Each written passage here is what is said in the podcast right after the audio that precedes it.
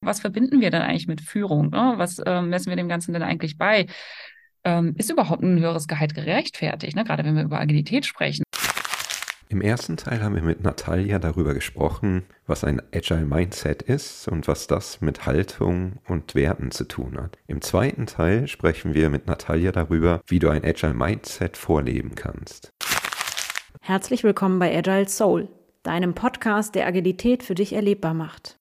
Mit Impulsen für Scrum Master von und mit Susanne Jung und Tim Müller. Wie, wie würdest du denn die Rolle des, des Agile Coaches in diesem, in diesem, äh, in dieser Ecke, wenn wir jetzt gerade so in der Motivationsecke unterwegs sind, na, wie würdest du die Rolle des Agile Coaches da beschreiben? Was, was kann der tun, also wir hatten gerade schon über die Führungskraft gesprochen. Also die Führungskraft kann gucken, dass sie irgendwie den Weg freiräumt, dass sie Dinge, die demotivieren, aus dem Weg räumt, sodass äh, das Team den, den Weg nach vorne gehen kann und nicht demotiviert wird. Welche Rolle hat der Agile Coach in, in dem Ganzen? Ähm, ja, der Agile Coach hat ja letztendlich ganz viele Hüte auf. Und je nachdem, was gerade ähm, ja, das ähm, sozusagen das, das Projektziel vielleicht ist oder ähm, wo auch die Organisation gerade steht, hat der Agile Coach für mich erstmal auch die Rolle, in erster Linie Wissen zu vermitteln und zu befähigen und dann letztendlich auch den Prozess auch weiter zu begleiten, also auch die, ähm, die entsprechende Sicherheit zu geben, sich dann da auch entfalten zu können, Neues auszuprobieren, daraus zu lernen, ähm, damit umzugehen, wenn etwas mal nicht so läuft, wie es vielleicht geplant war ähm, und auch vor allen Dingen ständig zu hinterfragen und ähm, zu schauen, wie, wie können wir es denn besser machen. Also das ist ähm, für mich ein großer Mehrwert eines Azure Coaches und vor allen Dingen auch zu schauen, welches Framework ist denn jetzt hier eigentlich das Richtige. Ne? Ähm, ich habe oft, also ich mache oft die Erfahrung, dass viele sich dann irgendwie zu einem Scrum-Training anmelden und wir dann am letzten Tag vielleicht merken, Scrum passt vielleicht gar nicht so in eure Organisation. Ne? Äh, vielleicht braucht es was ganz anderes. Vielleicht wäre Kanban hier äh, besser oder OKR beispielsweise. Und ähm, da hat also auch so ein Agile Coach für mich die Expertise, das einzuordnen, was denn das Team jetzt eigentlich gerade braucht und welches Framework da jetzt am meisten helfen würde, um deren Ziele zu erreichen. Denn für mich ist ein Framework nichts anderes als letztlich ein Hilfsmittel, um die Arbeit auch zu strukturieren und zu organisieren, um das Ziel zu erreichen. Mhm. Wie seht ihr das denn? Welche Rolle hat denn aus eurer Sicht so ein Agile-Coach in, in dem Konstrukt? Ja, ich bin da dicht bei dir. Also Methodenkompetenz auf jeden Fall, ne, zu gucken, was passt wo am besten rein. Ich gucke ganz gerne auch immer noch auf den, den Mensch dann. Also was, was braucht gerade der Mensch im Team? Ne, sei es jetzt ein Scrum-Team oder Menschen, die in einem Kanban zusammenarbeiten. Also was, was brauchen die gerade? Was, was sind vielleicht gerade Bedürfnisse, die auch nicht erfüllt sind, ne, um, um da auch reinzugucken und äh, also es gehört für mich so in dieses ganze Feld Steine aus dem Weg räumen, ne? zu gucken, was demotiviert und äh, wo kann ich da vielleicht auch systemisch noch was verändern, dass eben da die, die Bedürfnisse der, der Menschen auch mit berücksichtigt sind. Mhm. Ich würde mich an euch beide anschließen und noch äh, dazugeben, dass ich es auch immer sehr wichtig finde, so die, die, die Metaperspektive einnehmen zu können. Das macht natürlich ein Scrum Master auch, aber nochmal auf so ein größeres System zu gucken, welche Muster haben wir denn da, die uns jetzt wirklich auch behindern? Oder welche Muster, da sollten wir mal hingucken. Oder treffen wir an verschiedenen Stellen bewusste Entscheidungen oder sind das einfach so Hidden Rules, deren wir uns gar nicht bewusst sind? Finde ich mhm. bei Agile Coaches auch immer noch sehr, sehr wertvoll und gleichzeitig ähm, mit diesen Tools zu spielen und damit Menschen auch quasi ähm, in ein besseres Arbeiten zu begleiten. Und tatsächlich da blüht dann mein Herz auf, wenn man merkt, dass es den Leuten gut tut oder dass es eben gut tut, wenn sich Dinge verändern. Also wie du mhm. gesagt hast, ne, die, die ähm, durch Scrum wird ja so regelmäßig direkt kommuniziert, das tut vielen unheimlich gut oder dass stille Leute auch äh, nach vorne geholt werden im Daily, weil sie auch einen, Raum haben oder weil sie die Möglichkeit haben, eben was zu sagen und dann auch sich vielleicht dahin entwickeln, ähm, dass ihre Beiträge gehört werden oder dass sie das, das ausprobieren. Das finde ich immer total super. Und als agiler Coach, so on top, hast du das dann auch auf so einer organisationalen Ebene, ähm, wo du sagen kannst, Mensch, ich habe, glaube ich, diese Organisation so ein Stück weit ähm, oder vielleicht, also wenn man die Chance dazu hat natürlich, so ein Stück weit verbessert ohne dass man das vielleicht so als Output, sage ich bewusst, merkt, aber dass der Outcome einfach ähm, wesentlich besser wird. Mhm. Wo du gerade Outcome sagst, Suse, das, das finde ich, also ich bin so ein sehr sinngetriebener Mensch. Ne? Ich, ich hinterfrage viel immer. Und äh, die, diese Wofür-Frage, die, die finde ich total spannend. Also auch zu sagen, wo will ich eigentlich sein? Ne? Wo will ich eigentlich hin, bevor ich überhaupt entscheide, was ich tue? Ja, also ganz, ganz oft erlebe ich einfach, dass äh, wir fangen jetzt einfach mal an, aber wissen noch gar nicht, wo wir eigentlich sein wollen am Ende. Ne? Und das, das mal zuerst klar zu kriegen, also wo möchte ich eigentlich im Zeitraum X sein und was kann ich dafür tun, um dahin zu kommen? Und was sind vielleicht auch konsequent Dinge, die ich gar nicht tun werde, weil sie, na, ne, also was so, so, so ein Fokus einfach für mich mal zu schaffen, um dann auch daran immer wieder mich selbst messen zu können, zahlt das gerade überhaupt noch drauf ein, auf mein Ziel, was ich mir selbst mal gesetzt habe? Oder ist das jetzt einfach nur so ein nice to have, weil es fühlt sich gerade gut an, das zu tun, aber es zahlt gar nicht auf das ein, wo ich eigentlich ursprünglich hin wollte. Das finde ich ähm, einen wesentlichen Aspekt, äh, der mir auch sehr häufig in der Arbeit begegnet. Wenn, also komischerweise sind in den meisten Projekten, in denen ich unterwegs bin, alles gleich wichtig. und das mhm. gibt's alles hat Prior A. Und ähm, das ist nämlich genau das, was passiert, wenn wir dieses Ziel nicht festgelegt haben, wenn wir es nicht formuliert haben, wenn wir es auch vielleicht nicht gut genug kommuniziert haben. Ähm, und dann kann ich eben nicht entscheiden, was, welche dieser Tätigkeiten zahlen denn auf dieses Ziel ein und welche aber eben auch nicht und welche kann ich auch guten Gewissens liegen lassen, um auch ähm, den Fokus wahren zu können. Ne? Da sind wir ja wieder bei, bei den Werten. Ähm, mhm. Wert. Ähm, das funktioniert halt eben nur dann, wenn ich auch weiß, wo ich hin möchte. Und ähm, insofern, ja, bin ich da komplett bei dir. Mhm. Und das ist manchmal gar nicht so einfach herauszufinden, ne, wo ich hin möchte. Also das erlebe ich auch immer wieder, dass, dass die, die Frage gar nicht so einfach zu beantworten ist. Und häufig sind es dann Dinge, die, die einfach nur auf dem Weg sind. Ne? Also wie so ein, so ein Beispiel, was vielleicht jeder Mensch schon mal erlebt hat, so der, der schon mal abnehmen wollte oder so. Ne? Und zu sagen, ja, ich, ich möchte gerne abnehmen, ich meine, so, so und so viel Kilo möchte ich gerne verlieren in den nächsten Wochen aber gar nicht die Frage für sich gestellt hat, warum eigentlich?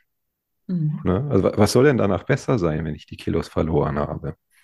Möchte ich vielleicht einfacher Treppen hochlaufen können und nicht mehr so außer Puste sein? Ne? Oder möchte ich einfach nur besser aussehen nachher? Also da gibt es ja ganz viele verschiedene Gründe dafür, warum ich abnehmen will. Und da dran zu bleiben, das immer wieder zu hinterfragen, bis ich dann irgendwann mal auf dem eigentlichen Bedürfnis lande, was dahinter steht. Ne? Und dann zu fragen, ist Abnehmen überhaupt der richtige Weg dafür? Oder kann ich mir das Bedürfnis nicht vielleicht auch ganz anders erfüllen? Ja, ja, absolut. Stimmt. Ich finde, dann, dann, dann machst du dir auch ganz viele Optionen wieder auf ne, und schränkst dich nicht nur so ein auf dieses Abnehmen, sondern wenn du das Bedürfnis weißt, was du dir eigentlich erfüllen willst, dann kannst du überlegen, okay, welche Möglichkeiten habe ich denn? Und dann bin ich wieder gut bei so einer OKR-Logik zu sagen, okay, ich habe so mein Objective und kann viel, viele verschiedene Key Results einfach mal definieren, die alle darauf einzahlen, dieses Objective zu erreichen. Und probiere die einfach mal aus, welches am besten funktioniert. Ne? Genau, und damit sind wir auch wirklich in, ich sag mal, im Echtzeitmodus, ne? Also gucken nicht nur rückblickend, ähm, ähm, habe ich jetzt nun, weiß ich nicht, wie viel Kilo verloren oder was kann ich aktiv dazu beitragen? Also beispielsweise ähm, dreimal die Woche fünf Kilometer laufen gehen. Ne? Ähm, mhm. Das ist ja etwas, woran ich wirklich aktiv arbeiten kann ähm, und dann schauen kann, ob mich das zum gewünschten Ergebnis bringt ne? oder sonst halt diesen Hebel auch entsprechend verändern, wenn es das nicht tut. Und damit erleben wir auch ganz starke Selbstwirksamkeit, die ja auch ähm, äh, eben wichtig ist in, den, ähm, in, in unserem Handeln. Wir wollen ja auch das Gefühl haben, äh, Einfluss auf äh, ja, auf unser Leben, auf unser Handeln nehmen zu können. Ähm, und das können wir damit nämlich eben genau tun. Mhm. Und spannend finde ich dann auch das, das Aushandeln, weil am Ende ist ja das Bedürfnis oder das Ziel, was ich definiere, ja nicht nur mein eigenes. Ne? Also wenn ich jetzt in so einem selbstorganisierten Team unterwegs bin, wo eben nicht eine Person sagt, so, das ist der Punkt, wo jetzt alle hin müssen, sondern wir gemeinsam überlegen, wo wollen wir denn eigentlich hin? Also kommt immer auf die Konstellation an. Wenn ich jetzt im Scrum-Team unterwegs bin, habe ich noch den Product Owner, der sagen kann, okay, na, das, da müssen wir hin. Aber so prinzipiell erstmal aus so einer reinen Selbstorganisationsbrille drauf geguckt, ist dieses, dieses Aushandeln, finde ich immer das Spannende, ne? weil da ja auch ganz viel Konfliktpotenzial drin steckt. Ne? Also wo will ich eigentlich hin, wo wollen die anderen hin, wie viel stecke ich zurück, ne? wie viel Kompromissbereitschaft bringe ich mit ne? oder wo ist es auch nicht verhandelbar für mich, weil einfach das konträr zu meinen eigenen Werten stehen würde oder so. Ne? Und dazu gucken, was, was brauche ich jetzt gerade und was braucht die Organisation, also was, was hilft, Wert für den Kunden zu schaffen und wie können wir das gut für uns aushandeln. Jetzt, wo du das gerade sagst, finde ich, ähm, wie toll das ist, dass man so miteinander in Kontakt kommt und irgendwie dieses, ähm, dieses, was Social Media so anreizt, ne, dass man irgendwas sieht und sagt, ist nicht meins. Ähm, und ähm, entweder die Energie aufwendet, wo dann da teilweise ja Shitstorms bei rauskommen, oder aber nicht zu reagieren, also sich dem Ganzen zu entziehen. Das haben wir ja schon ganz gut in unser normales Leben auch adaptiert, würde ich behaupten. Also zumindest, wenn ich an so Corona denke. Äh, und gleichzeitig finde ich das großartig, dass jetzt quasi im Arbeitsleben dieses wieder aufeinander zukommen, dieses wieder miteinander sprechen und nicht eine E-Mail schreiben ähm, und dieses miteinander aushandeln und dann auch mal über Dinge äh, zu sprechen, die, die uns als Menschen ausmachen, finde ich total großartig.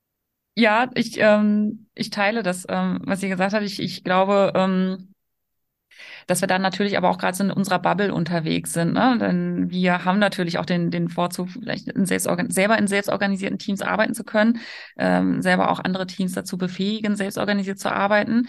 Ähm, ich erlebe aber auch häufig Strukturen, in denen ist das alles andere als selbstorganisiert. Ne? Und ähm, da und, und da gibt es so zwei Seiten. Es gibt einerseits diejenigen, die wollen das eigentlich auch gar nicht. Ne? Die, die ähm, finden es ganz bequem, auch gesagt zu bekommen, was sie denn zu tun haben und vor allen Dingen, wie sie es zu tun haben. Ähm, und insofern finde ich auch das immer wieder eine spannende Aushandlung, ähm, sozusagen den, den Grad der Selbstorganisation da auch auszuhandeln. Ähm, und zu dem, dem, was du sagtest, fiel mir noch ein, ähm, ja, aus, aus einer selbstorganisierten Brille gucken wir darauf. Wir müssen natürlich auch schauen, wie groß ist denn die Organisation, in der wir uns da gerade bewegen und wie hoch angesiedelt ist zum Beispiel ein, ein Unternehmensleitbild und wie weit müssen wir das runterkaskadieren. Ähm, und da kommen wir ja eher so in, in so einen Konflikt von übernommenen Zielen. Ne? Also die, die nicht immer selber definieren, sondern mhm. wir müssen eher schauen, wie zahlen wir auf ein Ziel ein, auf ein nächstgelegenes. Und ähm, da vielleicht eher so die Kreativität einzubringen. Was können wir denn dafür tun? Wie können wir als Team uns denn da ähm, organisieren? Und was können wir uns vornehmen, um genau das dann zu erreichen? Mhm. Du hast gerade einen total spannenden Punkt angesprochen, dieses ähm, viele wollen es vielleicht auch gar nicht oder finden es ganz an, angenehm, gesagt zu bekommen, was sie zu tun haben und auch wie sie es zu tun haben. Ne? Und da irgendwie schlägt das gerade so gedanklich bei mir wieder so einen Bogen zurück zum, zum agilen Mindset. Ne? Wenn ich, wenn ich jetzt so in dieser Situation bin, ja, also ich stelle mir jetzt gerade vor, ich bin da als Agile Coach unterwegs in, in einem Umfeld, wo, wo, wo ich vielleicht genau diese Situation vorfinde. Ne? Also äh, ich sag mal, eher, eher so ein, so ein Zuschauerverhalten, so ungefähr. Ne? Also das, da, da wird zugeguckt, was auf der Bühne so gerade passiert und ne, das wird dann vielleicht auch gerne mal kommentiert und bewertet oder einfach nur genossen. Aber so wirklich mit auf die Bühne draufgegangen wird nicht. Ja, so, so, eine Erwartungshaltung ist so, nee, da, da ist ja noch jemand, der, der, der, mir genau sagen muss, was passieren soll und wie das gehen soll. Und erst, erst wenn das da ist, dann, dann mache ich meinen Teil dafür. Ne? Also wie passt das für dich zusammen, so in diesem Kontext äh, agiles Mindset? Ja, das ähm, eigentlich passt es nicht für mich zusammen, muss ich sagen. Ähm, also ich, ich hatte tatsächlich selber mal die Situation, in der ich ähm, ja einen, einen Workshop bei einem, einem Team gegeben habe und da ging es wirklich um das Thema interne Kommunikation, dass die Kommunikation einfach äh, miserabel läuft und ähm, ich wollte dann so ein bisschen in die Ursachenforschung reingehen mal so Gründe herausfinden, woran liegt das Ganze denn? Und dann ähm, kam irgendwie raus, dass scheinbar auch eine Misskommunikation zwischen der operativen Ebene und der Führungskraft dann lag. Und ähm, dann war mein Impuls, naja, wie wär's denn irgendwie mit einem Feedback an die Führungskraft, was du denn brauchst? Ne? So, an, du bist ja letztendlich da in, in, am Operativen. Du ähm, weißt ja am besten Bescheid. Und dann war die ganz klare Antwort, nö, dann brauche ich ja gar keine Führungskraft, wenn, die, ähm, wenn ich der sagen soll, was ich brauche. Das erwarte ich. So, ne? Und da muss ich sagen, bin ich selber so ein bisschen dran verzweifelt, weil ich dann dachte, okay, das, das ist ein echtes Statement. Und ähm, da gab es auch kein Verrücken. Ne? Also da gab es auch überhaupt, ich bin auch nicht durchgedrungen zu, naja, aber es macht ja gar keinen Sinn, so kommt ihr ja nicht weiter, so, so wird es ja nicht besser, damit ist ja niemandem geholfen. Ne? Und da kommen wir dann auch, glaube ich, sehr schnell mhm. in eine fast ähm, ja auch wirklich in eine Diskussion, was die Organisation betrifft, weil dann müssen wir uns tatsächlich die Frage stellen, welche Bedeutung hat denn Führung? Ne? Und da hat Führung ganz klar die Bedeutung, die kriegen mehr Geld, also sollen die bitte auch äh, mir sagen, was ich zu tun habe ne? und die Verantwortung dafür tragen. Und äh, da kommen wir ja ein ganz spannendes Konstrukt zu hinterfragen, ja, was verbinden wir denn eigentlich mit Führung? Ne? Was äh, messen wir dem Ganzen denn eigentlich bei? Ähm, ist überhaupt ein höheres Gehalt gerechtfertigt? Ne? Gerade wenn wir über Agilität sprechen. Ne? Ist das denn, also früher wurden ja diejenigen zur Führungskraft gemacht, die am besten sozusagen in, in ihrem Fach waren, ähm, also eine hohe fachliche Expertise hatten. Und heute müssen wir das Ganze ja ein bisschen anders denken, weil wir ja auch eher mit crossfunktionalen Teams zusammenarbeiten und wir ja nicht erwarten können, dass ein Mensch, eine Führungskraft all die Kompetenzen hat, die ein äh, crossfunktionales Team hat, bis ins Detail. Insofern ähm, muss da ja auch schon ein Shift erfolgen.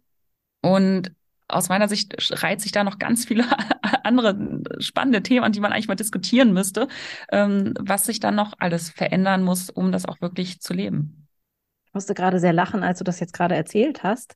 Ähm, ich habe mal irgendwann einen ganz tollen Satz gelesen, dass häufig ähm, in Führungsbeziehungen sich quasi die Elternbeziehung widerspiegelt. Also dass quasi die Leute ihre Vater-Mutter-Beziehung simulieren. Das hat mich total erinnert, was du jetzt gerade gesagt hast. Ich erwarte von diesem erwachsenen Menschen, dass er mir, Kind, sagt, was ich mache.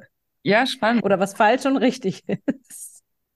Ja, also ich, ich war sehr ähm, verdutzt und ähm, ich glaube, man hat es mir auch wahrscheinlich angesehen, weil ich einfach fürchterlich schlecht im, äh, darin bin, Pokerface zu spielen. also, und äh, man hat mir wahrscheinlich mein Erstaunen noch angesehen. Ähm, aber ja, das, ähm, diese Haltung gibt es auch. Mhm. Ein Wort, was gerade bei mir so resoniert hat, ist, ist dieses Wort Verantwortung, ne, wo du gerade gesagt hast, vielleicht will da auch gar nicht die Verantwortung übernommen werden. Ja, und das, das ist ja spannend im selbstorganisierten Team, dass wir ja gemeinschaftlich die Verantwortung tragen dafür, das Ziel zu erreichen. Also vielleicht ist das auch nochmal ein Punkt, wo, äh, wo es sich dann lohnt, auch da, da nochmal reinzugucken. Ne? Dann in, in gerade so einer Konstellation zu sagen, okay, wie, also wie gehen wir eigentlich mit Verantwortung um? Wohl wissend, dass wir gerade in einem unsicheren Umfeld sind. Also wir wissen nicht ganz genau, ob das, was wir hier tun, richtig ist. Das werden wir erst durch das Feedback erfahren von unseren Kunden am Ende. Ne? Also da, da spielt ja ganz viel mit rein. Also wie gehen wir mit Fehlern um, Fehlerkultur, ne? was passiert, wenn, wenn Fehler, wenn wir Fehler machen? Muss ich gerade an unsere Folge, Scheitern-Folge zurückdenken, die wir mal diskutiert haben. Also für, für der oder die du uns gerade zuhörst, vielleicht wäre das auch nochmal ein Tipp, da nochmal reinzuhören. So, da, da gehen wir nochmal ein bisschen tiefer in das Thema rein. Aber das, da, da spielst du ganz viel für mich zusammen, gerade also rund um diesen Begriff Verantwortung. Und was spannend fand ich das gerade zu sagen, ja, okay, was, was sind die Gründe dafür, dass die Verantwortung nicht übernommen werden will? Ja? Ich glaube tatsächlich, dass oftmals Angst ein großer Treiber dafür ist, dass äh, Verantwortung abgelehnt wird. Angst vor negativen Konsequenzen ähm, und vor allen Dingen dann sicherlich auch die Unternehmenskultur. Also was passiert, wenn ein Fehler passiert? Ne? Also in häufigen mhm. Kontexten erlebe ich, dass dann tatsächlich erstmal die Schuldfrage gestellt wird. Ne? So, und bevor die nicht geklärt ist, kann auch inhaltlich erstmal gar nicht weitergearbeitet werden. So. Ähm, das Problem daran ist, dass uns das aber nirgendwo, also das, das, bringt uns einfach nicht weiter. So. Davon haben wir noch keine mhm. Lösung.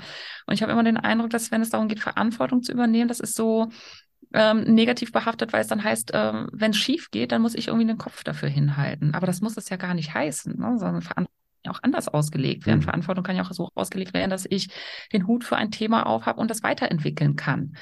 Ähm, wenn wir ja so in rollenbasierten Modellen zum Beispiel arbeiten, und dann bringt das für mich auch irgendwie nochmal eine ganz andere Bedeutung, was dann wieder so auf die eigene Autonomie dann zum Beispiel einzahlt, ne? mehr Freiraum auch zu, zu haben und den zu gestalten. Und insofern finde ich das auch ganz wichtig. Da hattet ihr jetzt auch ähm, einen Dreiteiler zu, zum Thema psychologische Sicherheit. Ne? Das zu gewährleisten, damit überhaupt die Bereitschaft auch da ist, ähm, Verantwortung zu übernehmen und wir auch in der Lage sind, ähm, bessere Entscheidungen zu treffen. Es gibt so ein spannendes Konzept ähm, mhm. des defensiven Entscheidens, was ich sehr spannend finde. Heißt also, dass wir eigentlich ja uns für die schlechtere Option entscheiden, wieder besseren Wissens, ähm, ob ja einfach aus der Angst heraus, dass wenn etwas schief geht, dass das dann negativ auf mich zurückfallen könnte. Ne? Einfach weil dann diese psychologische Sicherheit auch fehlt. Und das finde ich ja eigentlich total absurd, ne? dass, äh, dass wir genauso vorgehen, einfach nur aus Angst, ähm, ja, dass, dass wir bloßgestellt werden oder negative Konsequenzen erleben müssen. Ähm, ja, und dann denke ich, es könnte doch eigentlich alles so einfach sein. Hm. Ich habe gerade so ein Bild im Kopf, so bewusst nicht so hoch springen, weil ich Angst davor habe, tiefer fallen zu können. Interessant, ja denke gerade an, an die Moonshot-Ziele beim OKR. ja. Hm. Wo du gerade Angst angesprochen hast, so als Psychologe, was, was hast du noch so für Tipps, wie, wenn ich jetzt, also ich versuche mich gerade so rein zu versetzen in die Lage, ne? Also ich bin jetzt in so einer Situation und habe dann Angst davor, irgendwas zu entscheiden oder den Schritt zu machen, die Verantwortung zu übernehmen. Na, was, was könntest du noch damit mit reingeben, so aus psychologischer Sicht? Wie kann ich da gut mit umgehen mit der Situation dann? Weil die Angst ist ja nun mal da, ne? Also die, die wird jetzt nicht schlagartig einfach weggehen. Das ist jetzt ein Gefühl, was in mir da ist. Gleichzeitig würde ich, also ne, ich würde jetzt sagen, Mut ist dann, den Schritt weiter zu gehen über die Angst hinaus. Aber das muss ich mich auch erstmal trauen. Ne? Also das, was, was gibt es noch so aus psychologischer Sicht so für Tipps und Tricks, wie man so in dieser Situation gut mit sich selbst auch umgehen kann? Ähm, also etwas, was ähm, eine ja, beliebte Methode ist, ist das sogenannte Katastrophisieren. Also, dass wir das Ganze mal ein bisschen weiterspinnen und sagen, was ist denn sozusagen das Schlimmste, was dann passieren kann? Ja, und in der Regel merkt man das dann, dass das gar nicht so schlimm ist oder dass man zumindest einen Weg findet, damit umzugehen. Und was in vielen oftmals diese Angst auslöst, ist dann diese Unsicherheit, wie gehe ich denn eigentlich damit um? Also dieser fehlende Plan dann letztendlich, wenn diese Situation eintritt, dass ich dann nicht weiß, wie, was, was mache ich dann? Und indem man das vielleicht einfach auch mal so durchspielt und sich einige Alternativen auch überlegt, dann weiß man, okay, egal wie es kommt, ich werde damit umgehen können oder ich werde mir vielleicht jemanden hinzuziehen können, der mir dabei hilft, ähm, damit umzugehen. Und damit können wir das schon mal ein bisschen relativieren, so dass diese, diese Angst nicht mehr so, so riesig scheint und so ähm, unlösbar erscheint. Und ähm, dann ist natürlich immer auch die Frage, ja, worauf konkret bezieht sich denn diese Angst? Die Angst, dass ich vielleicht mit einer Situation nicht fertig werde ne? und da ähm, auch ganz ehrlich zu sich zu sein, was, was würde mir denn fehlen oder was bräuchte ich denn, um ähm, souverän damit umgehen zu können? Könnte ich vielleicht zum Beispiel mir noch irgendwelche Fähigkeiten aneignen? Hilft es vielleicht, nochmal mit einem Kollegen zu sprechen, der in, in, dem Gebiet sehr gut ist und ähm, mir da weiterhelfen könnte? Also sich wirklich auch ernsthaft damit auseinanderzusetzen und dann ja letztendlich auch einfach mal machen und ausprobieren und gucken, ähm, hat das funktioniert und äh, wenn nicht, wie, wie kann ich es dann anders machen. Also wirklich, ja, ähm, aus den Erfahrungen dann zu lernen. Mhm. Und dann vielleicht auch mal zu gucken, wer hat das schon mal erlebt, ne? Also so, wenn ich, wenn ich mir vorstelle, ich bin ja wahrscheinlich nicht der Einzige auf dem Planet, der diesen Schritt wagen will, sondern vielleicht gibt es da auch noch andere und vielleicht, vielleicht auch bei mir im Bekanntenkreis oder Kollegenkreis oder wie auch immer, mal zu gucken, wer, wer hat denn genau diese Situation schon mal durchlebt und wie ist der damit umgegangen? Ne? So ein bisschen Role Model. Ja, das finde ich, ähm, das, das, ist etwas, was ich so häufig in so Gruppenworkshops oder Gruppentrainings so beobachte, ist, dass wenn sich dann einer mal traut, ein persönliches Ereignis mal zu teilen, dass dann alle sagen, ach, ich weiß ganz genau, was er erlebt hast. Genau das fühle ich auch und ich bin gerade so dankbar, dass du das ausgesprochen hast, weil ne, ähm, ich, ich ähm, befinde mich selber auch in der Situation. Und das, das stärkt ja auch einmal, dass man, wie du schon sagtest, nicht das Gefühl hat, man ist der einzige Mensch auf diesem Planeten, den es so ergeht. Und ähm, so ja Verständnis dafür zu entwickeln, auch ein Stück weit auch Mitgefühl für sich selber auch zu entwickeln. Mhm. Und auch jemanden fragen können. Ne? Also zu sagen, okay, ne, wenn der oder diejenige das schon mal selbst durchlebt hat und da auch gute Wege für sich gefunden hat, äh, auch dann zu fragen, wenn es zu der Situation kommt oder vielleicht auch schon im Durchspielen vorher mal zu fragen, okay, wie bist du denn ganz konkret damit umgegangen? Und ist das, wäre das vielleicht auch was für mich, ne, dann so damit umzugehen? Ja, oder zu fragen auch, ne, kannst du mir helfen? Mhm. Oder dieses Erlebnis, das finde ich beim agilen mhm. Arbeiten auch mal ganz großartig, wenn man dann mit mehreren da sitzt und es kommt immer was Besseres raus, als wenn man das alleine gemacht hätte. Mhm weil jeder da so gute Ideen reinbringt und man dann hinterher ein Ergebnis hat, womit keiner gerechnet hat, der am Tisch sitzt. Und gleichzeitig hat man es zusammen erarbeitet. Ja, das stimmt. Das finde ich auch äh, so ein schönes Erlebnis, diese Schwarmintelligenz zu nutzen und äh, irgendwas, was sich so gegenseitig befeuert und ähm, man dann ja gemeinsam ein richtig gutes, äh, gute Lösung da gefunden hat, ja. Ja, und ähm, gerade wo du das Thema Angst auch angesprochen hast, also ich finde, das ist auch etwas, was man im Team auch ernst nehmen sollte, ne? Und ähm, was ja häufig mir auch begegnet ist, einfach so diese Angst bloßgestellt zu werden oder Angst, äh, neue Technologien nicht erlernen zu können ne? und sich deswegen einer Veränderung zu versperren. Angst, dass man vielleicht nicht mithalten kann mit den anderen. Ne? Ähm, und das auch offen zu thematisieren. Und dafür braucht es aber natürlich auch ein psychologisch sicheres Umfeld, in dem man eben auch den Raum dafür hat, das auch frei äußern zu können. Ähm, und das Umfeld zu haben, das das auch ernst nimmt und äh, jemanden dabei zu, zu unterstützen, sich da weiterzuentwickeln. Mhm. Also ernst nehmen im Sinne von wirklich drauf einzugehen und auch den, den Menschen seinen, seine Emotionen, seine Bedürfnisse dahinter, die vielleicht auch gerade nicht erfüllt sind, auch, auch wirklich ne, zu, zu sehen, ne, zu sehen, zu hören, wahrzunehmen, mit, mitzufühlen sozusagen. Ja. Ne? Mhm. Ich würde gerne noch eine ketzerische Frage stellen.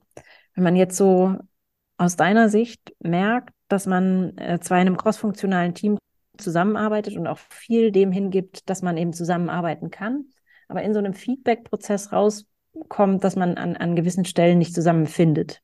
Das ist jetzt ein bisschen sehr konstruiert, aber wenn du jetzt, sagen wir mal, hast, äh, dass jetzt ein Team quasi ausgebremst wird durch eine Person, kann es ja geben. Wie würdest du dann damit umgehen, wenn du, wenn du so daran denkst, ähm, welche Tools, Maßnahmen und Möglichkeiten wir haben? Die Antwort auf Suses Frage bekommst du im dritten und letzten Teil unserer kleinen Serie zum Thema Agile Mindset mit Natalia Krüger. Wir freuen uns auf dich.